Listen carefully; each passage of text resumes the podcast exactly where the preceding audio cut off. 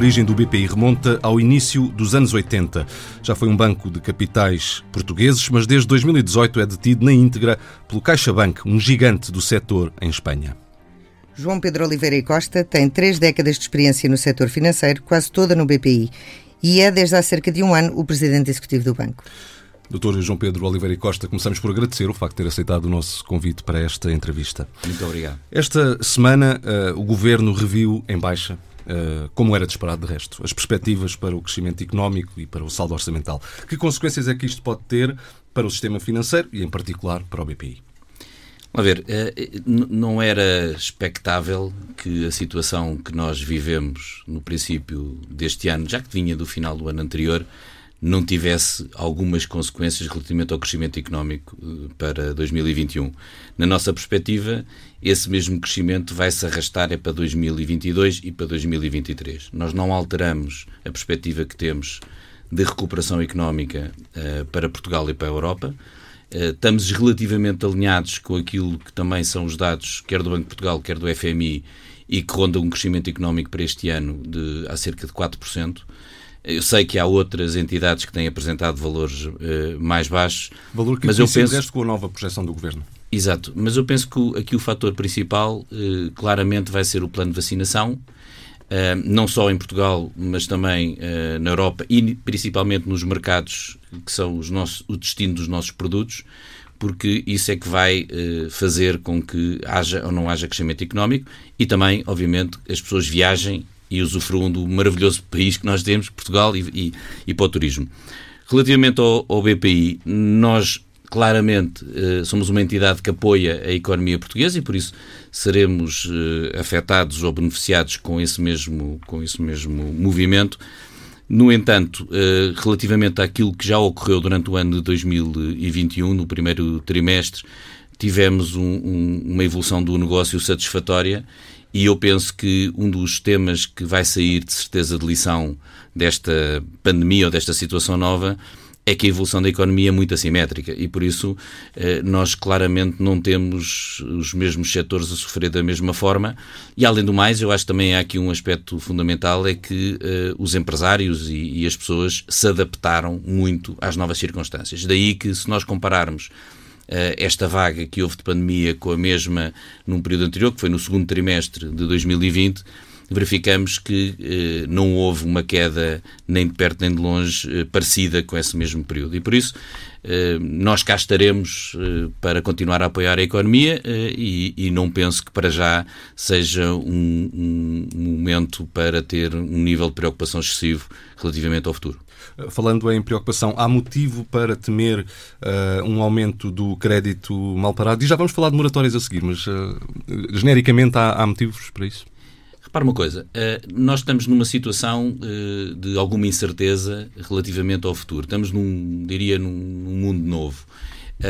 Aquilo que eu, que eu acho que é mais importante relativamente ao setor financeiro é que uh, ele fez um trabalho, o setor financeiro português, neste caso em concreto, fez um trabalho muitíssimo forte durante os últimos anos e que uh, esta pandemia o apanha numa fortaleza, quer de capital, de solidez, liquidez, muito diferente. E por isso estamos preparados, claramente, para enfrentar a situação que estamos a viver e eu penso que foi bastante claro essa prudência pela forma como todos os bancos constituíram imparidades no, no, ano 2020, precisamente como prevenção. Muitas das imparidades foram constituídas como não alocadas, por isso não foram alocadas especificamente a nenhum eh, crédito em concreto, e isso eh, claramente é um movimento de prudência e essa mesma capacidade eu penso que irá eh, eh amortecer eh, efeitos que, vêm, que virão pela frente. Obviamente que, um, com uma, um, um, crescimento económico negativo da amplitude que nós já tivemos até agora terá algumas consequências e, e o que é aqui importante é saber se nós estamos preparados para absorver essas consequências, ponto número um. Segundo, se temos capacidade para continuar a apoiar a economia uh, portuguesa para a frente? E a minha resposta é claramente que sim. Uh, o que é certo é que os bancos e o BPI, naturalmente, são uh, parte da economia, uma parte central da economia, também têm que se proteger. Uh, podemos temer também uma redução da concessão de crédito nos próximos tempos? Repare, eu, eu, eu não, não foi isso que aconteceu em 2020. No caso, eu, eu aí falo pelo BPI, é nesse papel que eu aqui estou O BPI, no ano de 2020, cresceu o crédito em 5,4% e repare que foi um momento muitíssimo difícil na economia portuguesa e os depósitos cresceram 13%. E por isso, o que é que isto demonstra? Demonstra, por um lado, confiança, demonstra um envolvimento com as empresas, demonstra que houve uma capacidade muito forte de poder apoiar o que era possível apoiar no momento em que vivíamos. E aqui, eu sei que não, ainda não entrou nesse ponto, mas eu abro aqui um pouco o véu que tem a ver com o tema das moratórias. As moratórias foram claramente um, um, uma, um movimento muitíssimo importante por lá dos bancos. Eu aqui deixo-me dizer e puxar, o, puxar um pouco ao, ao, BPI, nós somos os primeiros a anunciar moratórias, por isso quatro dias após o anúncio do estado de emergência e dois dias antes de, de, de, dos concorrentes todos terem anunciado a mesma medida, e essa medida foi fundamental porquê? Porque é dinheiro imediato para as famílias e para as empresas. E foi um alívio imediato eh, nos seus orçamentos. E isso, claramente, é uma demonstração da nossa capacidade. Se estivéssemos preocupados com o tema de restrições de risco ou, ou se tivéssemos, não estivéssemos preparados para continuar a apoiar a economia, seria muito arriscado ter um movimento desse nível. Uh, mas eu mais à frente tenho a certeza que me vai fazer mais perguntas sobre esse tema e por isso eu não me vou alongar mais. É já por aí que eu vou precisamente. As moratórias privadas acabaram em, em março. Qual é que tem sido o grau de incumprimento nessas moratórias? Tem sido muito baixo e de acordo com aquilo que nós já tínhamos previsto pelos indícios que, que, que andávamos a observar. Um, eu, eu, penso que há aqui um, um, aspecto fundamental relativamente ao comportamento de quem pediu moratórias uh, e, e, que convém distinguir. Por isso, Uh, houve, por prudência, houve um conjunto muito vasto de, de portugueses, seja eles particulares ou empresas, que pediram as moratórias porque não sabiam exatamente o que é que tinham pela frente. Uh, felizmente, e se nós observarmos pelo que foi a evolução da economia, felizmente, uma, a, a grande maior parte, ou uma parte muito significativa, não teve uh, necessidade uh, de ter problemas com o seu orçamento. E por isso, na prática, teve a capacidade de poder aforrar essa mesma, esse mesmo dinheiro que iria despender pelo pagamento do crédito. E por isso, e isso nós verificamos com o aumento significativo que houve da poupança. Eh, e por isso não houve eh, uma degradação dos indícios que nós conseguíamos observar relativamente aos clientes e que se veio a confirmar agora precisamente nestes vencimentos. A, a maioria deles foram claramente em particulares e estão dentro dos parâmetros que nós uh, esperávamos e que são valores uh, significativamente baixos. O BPI tinha uma fatia significativa que vencia nesta altura, por isso nós neste momento já só temos cerca de 16% da nossa carteira de crédito em, em moratórias, o que é de facto uma diminuição bastante significativa. Quanto era antes? Eram 22, e o nível de indícios é, é bastante, uh, bastante baixo. Continuamos a acompanhar os clientes e aqui eu, eu acho que é um aspecto importante que é o seguinte: o que é, o que, é, que é uma moratória? Uma, e eu, eu, peço desculpa, sei que de certeza já, já ouviram, eh, as pessoas já ouviram falar sobre isto, mas como eu tenho ouvido muitos comentários sobre uma catástrofe, sobre um, um, alguma coisa que pode acontecer de repente, é importante dizer que foi puramente um adiamento de um pagamento periódico que já existia. Por isso, ninguém vai agora pagar o montante todo de crédito em dívida de uma única vez. No entanto, isto é um pessoas, retomar. se as pessoas ficarem sem emprego ou tiverem perdas de rendimentos, podem ter dificuldade em retomar esses pagamentos. E aí, é? era a, segunda, a minha segunda parte da resposta, aí cá estaremos nós bancos para renegociar essas mesmas condições e para criar condições para que esse crédito venha a ser pago. É importante referir, por isso é que é muito importante também falar sobre o tema das moratórias, é que as moratórias foram dadas a clientes existentes que trabalham com o banco, são nossos clientes há bastante tempo. E por isso, nessa mesma lógica, os bancos e neste caso o BPI, que é por quem eu posso falar, estaremos preparados para analisar todas as situações que daí advirem e, e, podermos encontrar as melhores soluções para cada caso. É óbvio que pessoas que têm situações momentâneas de dificuldade de pagar um crédito, eh, não vamos eh, esquecer que o banco terá que ter aqui que é um papel. História. Exatamente. E têm feito muito esse, esse tipo de negociação? Tem havido muita gente com quem é Felizmente não tem sido necessário, porque, como eu disse, os casos são, são bastante, bastante reduzidos e por isso não tem sido necessário. As moratórias públicas uh, terminarão em setembro. Esse prazo considera que deveria ser alargado ou deveria encontrar-se um sistema misto de saída das moratórias? Repare, uh, o, o, uh, as moratórias são, enfim, foi um, foi um mecanismo que tem uma lógica de curto prazo. Um, e, e, que, e que por isso uh, deverá, no meu ponto de vista, manter-se com essa mesma, com essa mesma lógica. Portanto, o prazo uh, não deve ser alargado. Repare, uh, há aqui uma outra vertente, é que nem, nem tanto a ver com a minha opinião ou não a minha opinião. Enquadra-se dentro do, do, do, sistema bancário europeu e, por isso, não é aconselhável, quer para os bancos, quer para os clientes, que, de alguma forma, uh, possam ser registadas uh, incumprimentos ou, ou, ou, ou, imparidades ou mesmo uh, reestruturações Uh, se não for dentro de um determinado quadro. Não é por acaso que falou em moratórias legais ou moratórias do Estado. Enfim, porque são enquadradas dentro de uma determinada legislação. Isso protege não só os bancos, mas também protege os clientes, uma vez que o não pagamento ou adiamento de moratória não, não são registados como reestruturações. O registro de uma reestruturação vai claramente marcar uma situação nova nesse cliente e que poderá ser prejudicial para futuros negócios de crédito desse mesmo cliente. O que é que eu acho que é importante? Eu, não, eu, eu sou muito favorável que não devíamos estar a falar em setembro. Devíamos estar a falar agora. E por isso, eu penso que o grande tema, o importante é agora encontrar soluções.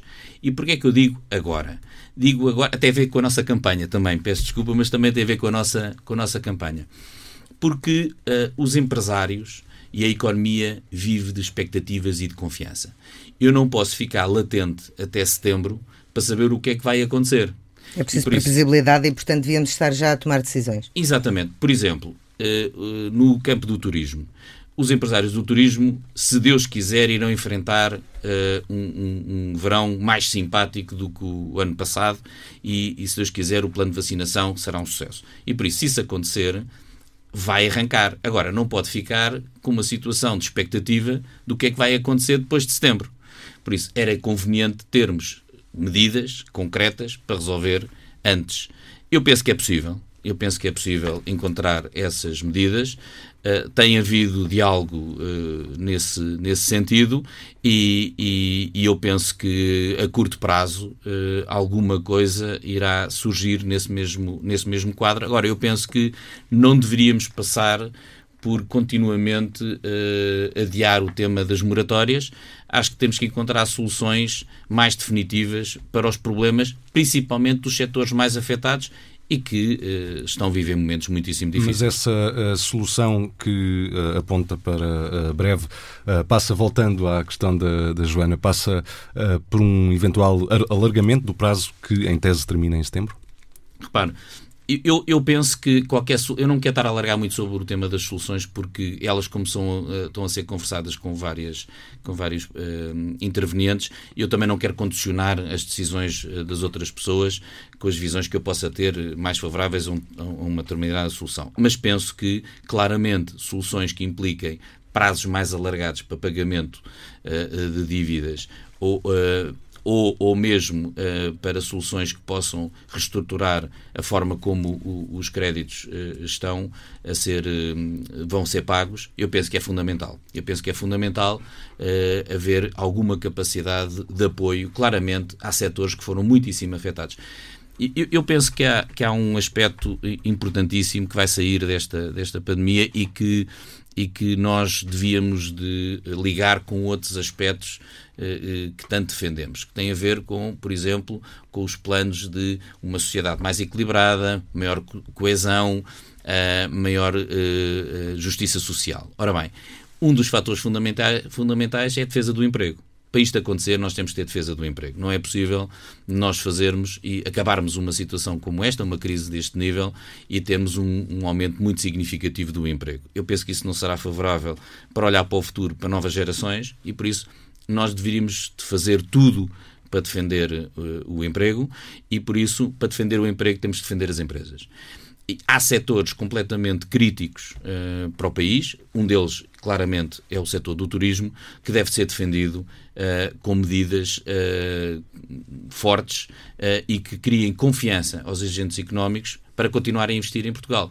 Porque, repare, quando você for marcar um, um, um quando isto tudo acabar, for marcar um hotel, vai ligar para o primeiro. Se ele estiver fechado, já não vem. Se, ou seja, imaginando que eu quero ir para ou Portugal, ou para a Grécia, ou para o sul de França se Portugal está fechado, se o hotel que eu gostava não está, eu vou para a segunda escolha e, e se não for Portugal, olha, infelizmente vou para outro. E primeiro que depois volte e criar novamente esta dinâmica, e nós vimos que nos últimos anos criou-se uma fantástica dinâmica, criada pelos empresários do setor, em que uh, foi um palavra puxa palavra, um aumento de qualidade significativo e que hoje em dia estamos a beneficiar. É um, é um setor que, sendo tão crítico, precisa de um olhar especial? Sim, claramente que sim. Eu continuo a dizer, sou muito favorável a medidas favoráveis ao emprego nesse, nesse setor, porque esse, esse setor claramente é muito intensivo em termos de, de mão de obra e por isso uh, aí com medidas claramente fundamentais nesse mesmo sentido, mas haverá também de certeza capacidade para poder uh, apoiar os empresários uh, do turismo que tiveram durante este período todo sem qualquer rendimento e por isso uh, terão que ter aqui uma folga. E, que, sem, e que sem apoio podem, podem trazer. Isso pode causar um problema grave ao país? Eu, eu, eu, eu aí, enfim, eu não, eu não, gosto de ser fatalista, até porque também sou uma pessoa relativamente positiva. Uh, e eu vou, eu vou uh, seguir a mesma linha que é: eu acredito convictamente que uh, o, o, governo uh, e, e, os atuais uh, intervenientes encontrarão soluções à altura nos, nos próximos, nos próximos tempos para conseguir resolver esta situação. Não, não gostava de estar a antecipar situações do qual eu, eu, não vejo que sejam nem razoáveis nem do interesse de ninguém. Concluída a fusão entre o CaixaBank e o Bankia há cerca de um mês, o BPI faz agora parte do maior banco ibérico. Ah, como é que isso vai influenciar a vida do BPI em Portugal? Olha, ah, até agora não influenciou uh, significativamente. Eu, é muito eu, recente. Não é? é muito recente. Uh, no entanto, uh, eu, eu gostava de dizer o seguinte: é muito importante no mundo onde o, o, cada vez mais o nível de competitividade no setor financeiro vai muito por investimento em digitalização uh, um mundo cada vez mais regulado, com investimentos muitíssimo fortes também nessa área. Ou seja, é muito capital intensivo. Uh, a dimensão e, a, e o know-how e também a capacidade de investimento é muitíssimo importante. E por isso uh, eu vejo como muito favorável pertencer a um grupo com a dimensão nova que o CaixaBank tem.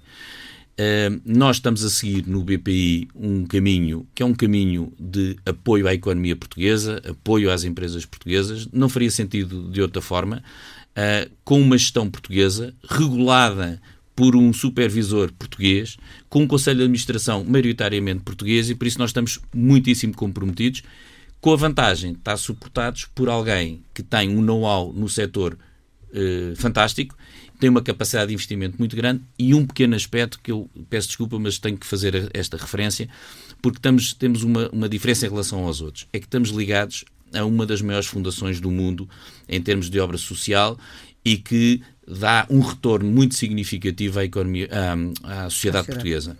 São 30 milhões de euros por ano por ano em, em obras sociais ligadas à cultura, em vários prémios e que, deixe-me dizer, acabamos há pouco de anunciar que ganhamos o, o, o, Prémio Nacional de Sustentabilidade na categoria de Igualdade e Diversidade. O que quer dizer que, que tem a ver com os prémios eh, La Caixa, da Fundação La Caixa, e por isso eu acho que esse cariz também é muitíssimo importante quando nós, neste mundo, andamos à procura de um, de um propósito. E este, claramente, é um bom propósito. Deixe-me apenas uh, referir para os nossos ouvintes que eventualmente não conheçam este tipo de detalhes que uh, o tema de que falámos é da fusão de dois dos maiores grupos bancários em Espanha, o CaixaBank, que já era detentor do BPI, e o Bankia. O resultado desta fusão é um, um, gigante ibérico com 20 milhões de clientes, mais de 600 mil milhões de euros de ativos e uma capitalização bolsista que ultrapassa os 20 mil milhões de euros. Uh, estava a falar da, da, digitalização. Faz parte dessa estratégia ou é decorrente do, da, desta fusão e das sinergias aí criadas uh, o, a razão para o despedimento que foi anunciado uh, agora há dias de que, que, vai atingir 7 mil postos de trabalho no, no grupo? E, por outro lado, se estes, estes despedimentos vão chegar ao BPI? Eu não vou comentar uh, nada sobre decisões do, do CaixaBank, como vocês podem imaginar. Não, não, não faz muito sentido. A minha missão é aqui no BPI. A resposta direta é não vão chegar ao BPI, por isso essa é a resposta, uh, a resposta direta. Uh, e, e, e, por isso nós estamos muitíssimo, eu estou muitíssimo focado na gestão do BPI, de torná-lo um banco altamente competitivo, forte, robusto, de confiança, uh, de, de cariz português, e é exatamente esse o, o, o, meu, o, meu, o meu propósito.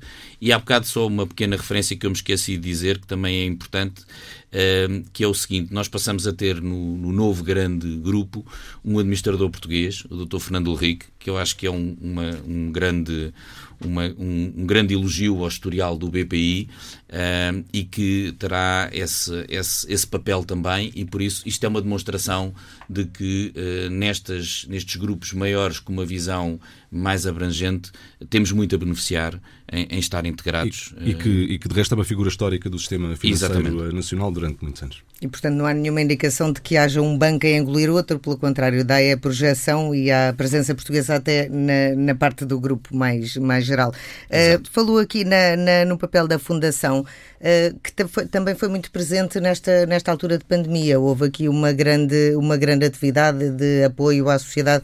Esta estratégia de give back, de responsabilidade social, isto é uma, uma questão que têm discutido e que vai intensificar-se neste período pós-pandémico? Sim, vai-se continuar a intensificar, apesar de eu, eu não posso falar pela Fundação, posso falar pelo, pelo BPI, mas sim, nós inclusive lançámos recentemente uh, o chamada Iniciativa Social Descentralizada, uh, que são um milhão de euros a distribuir pelas uh, sucursais do BPI em Portugal por várias instituições.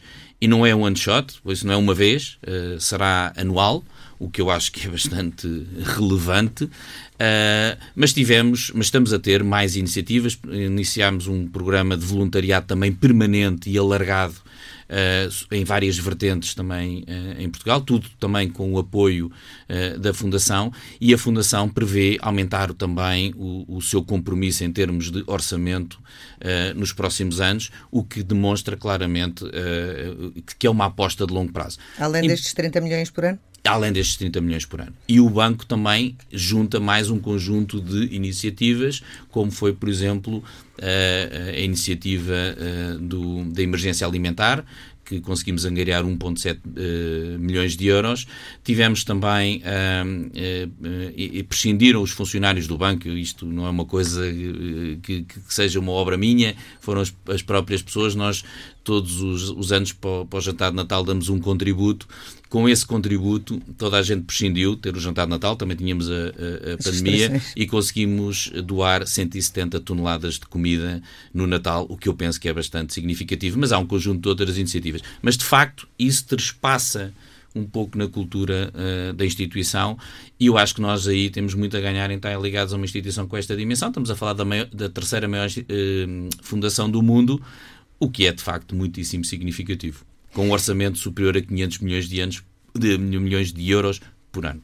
Uh, só para encerrar este tema da, da fusão, um, ehm, acha que faz sentido haver mais consolidação, ou faria sentido haver mais consolidação na banca portuguesa?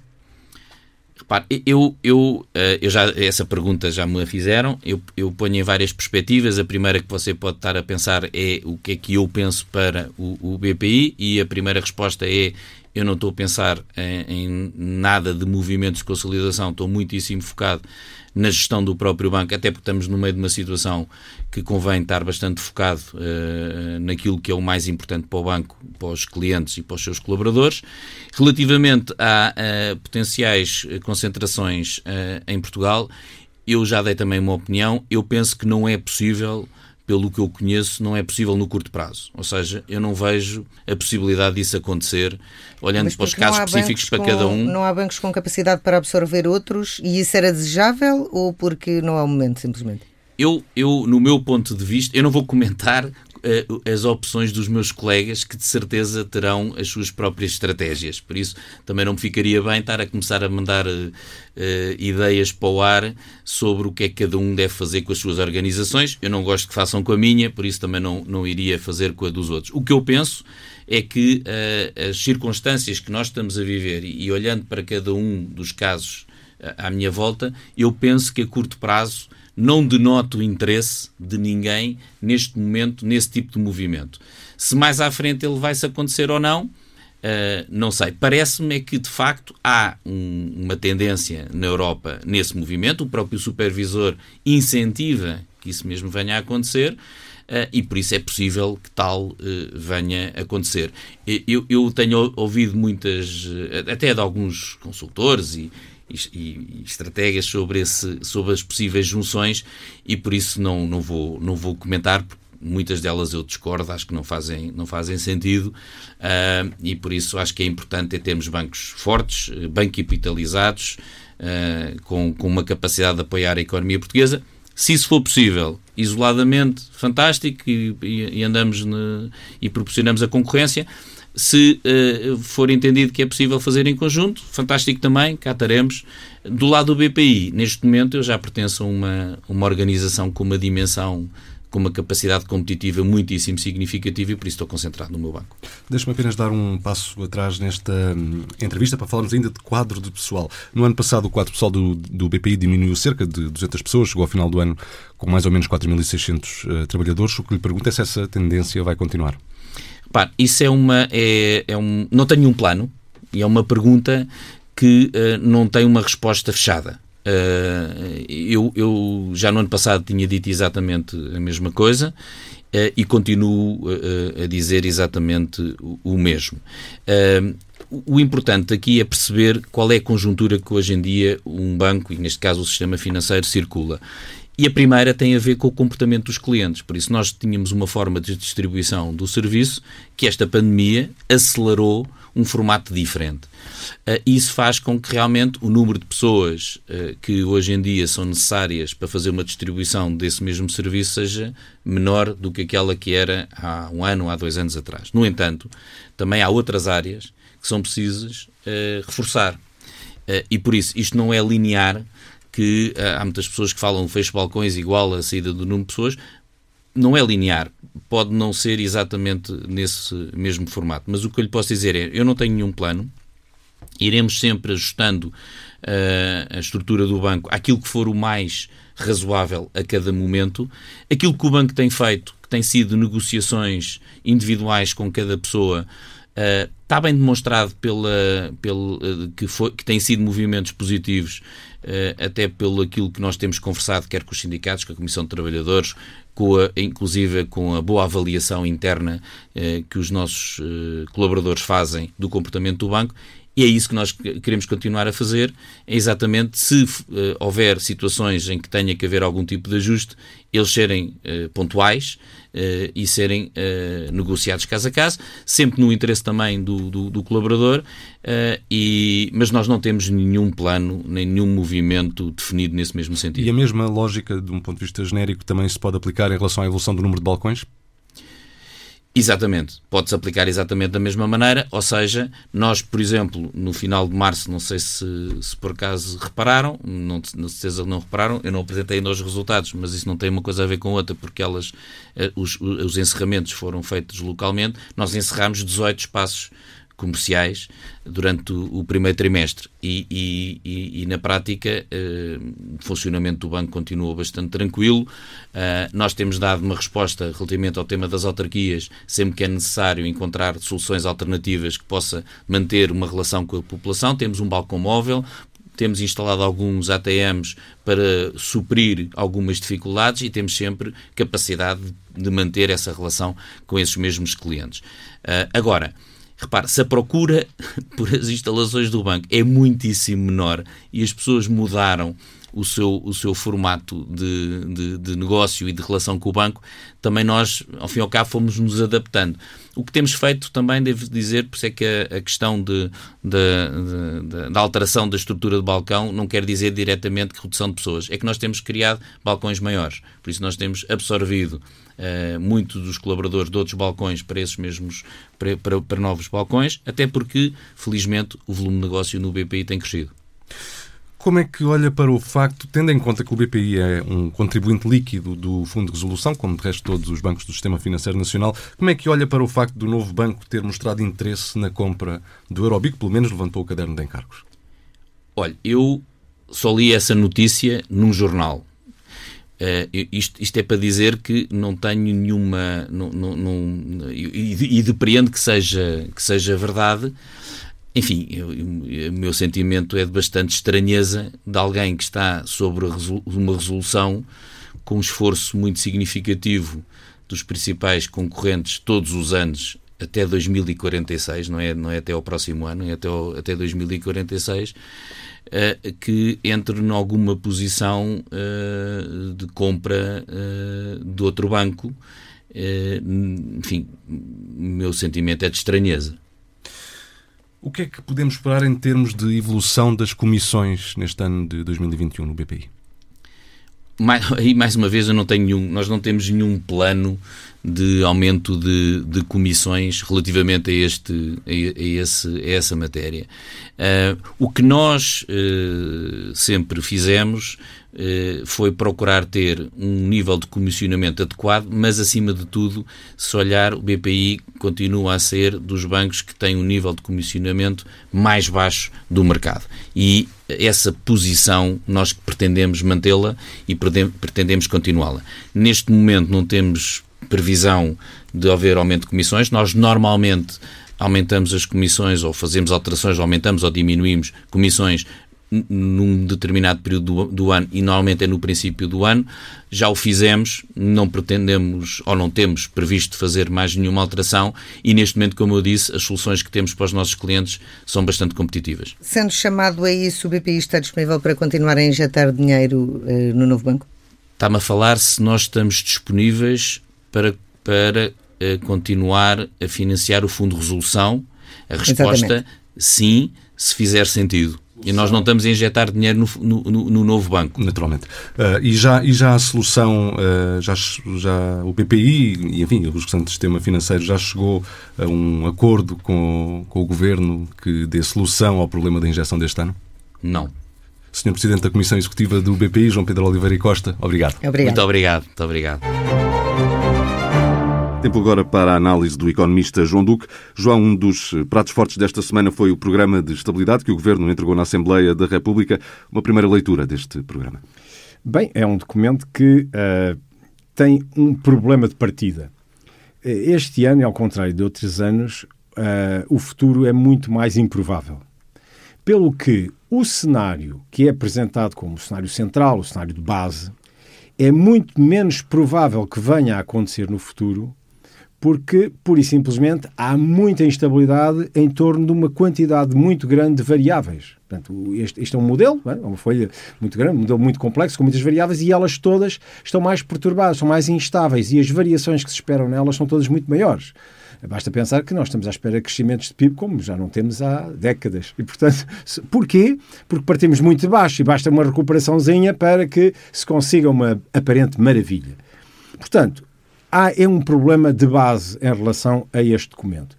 Outro problema que tem a ver com a previsão que o governo está a fazer sobre a forma como a economia portuguesa exige importações. Isto é, normalmente Portugal, porque não tem matérias-primas, porque é carente de energia, porque tem uma, muitas necessidades eh, de muita variada ordem, importa imenso.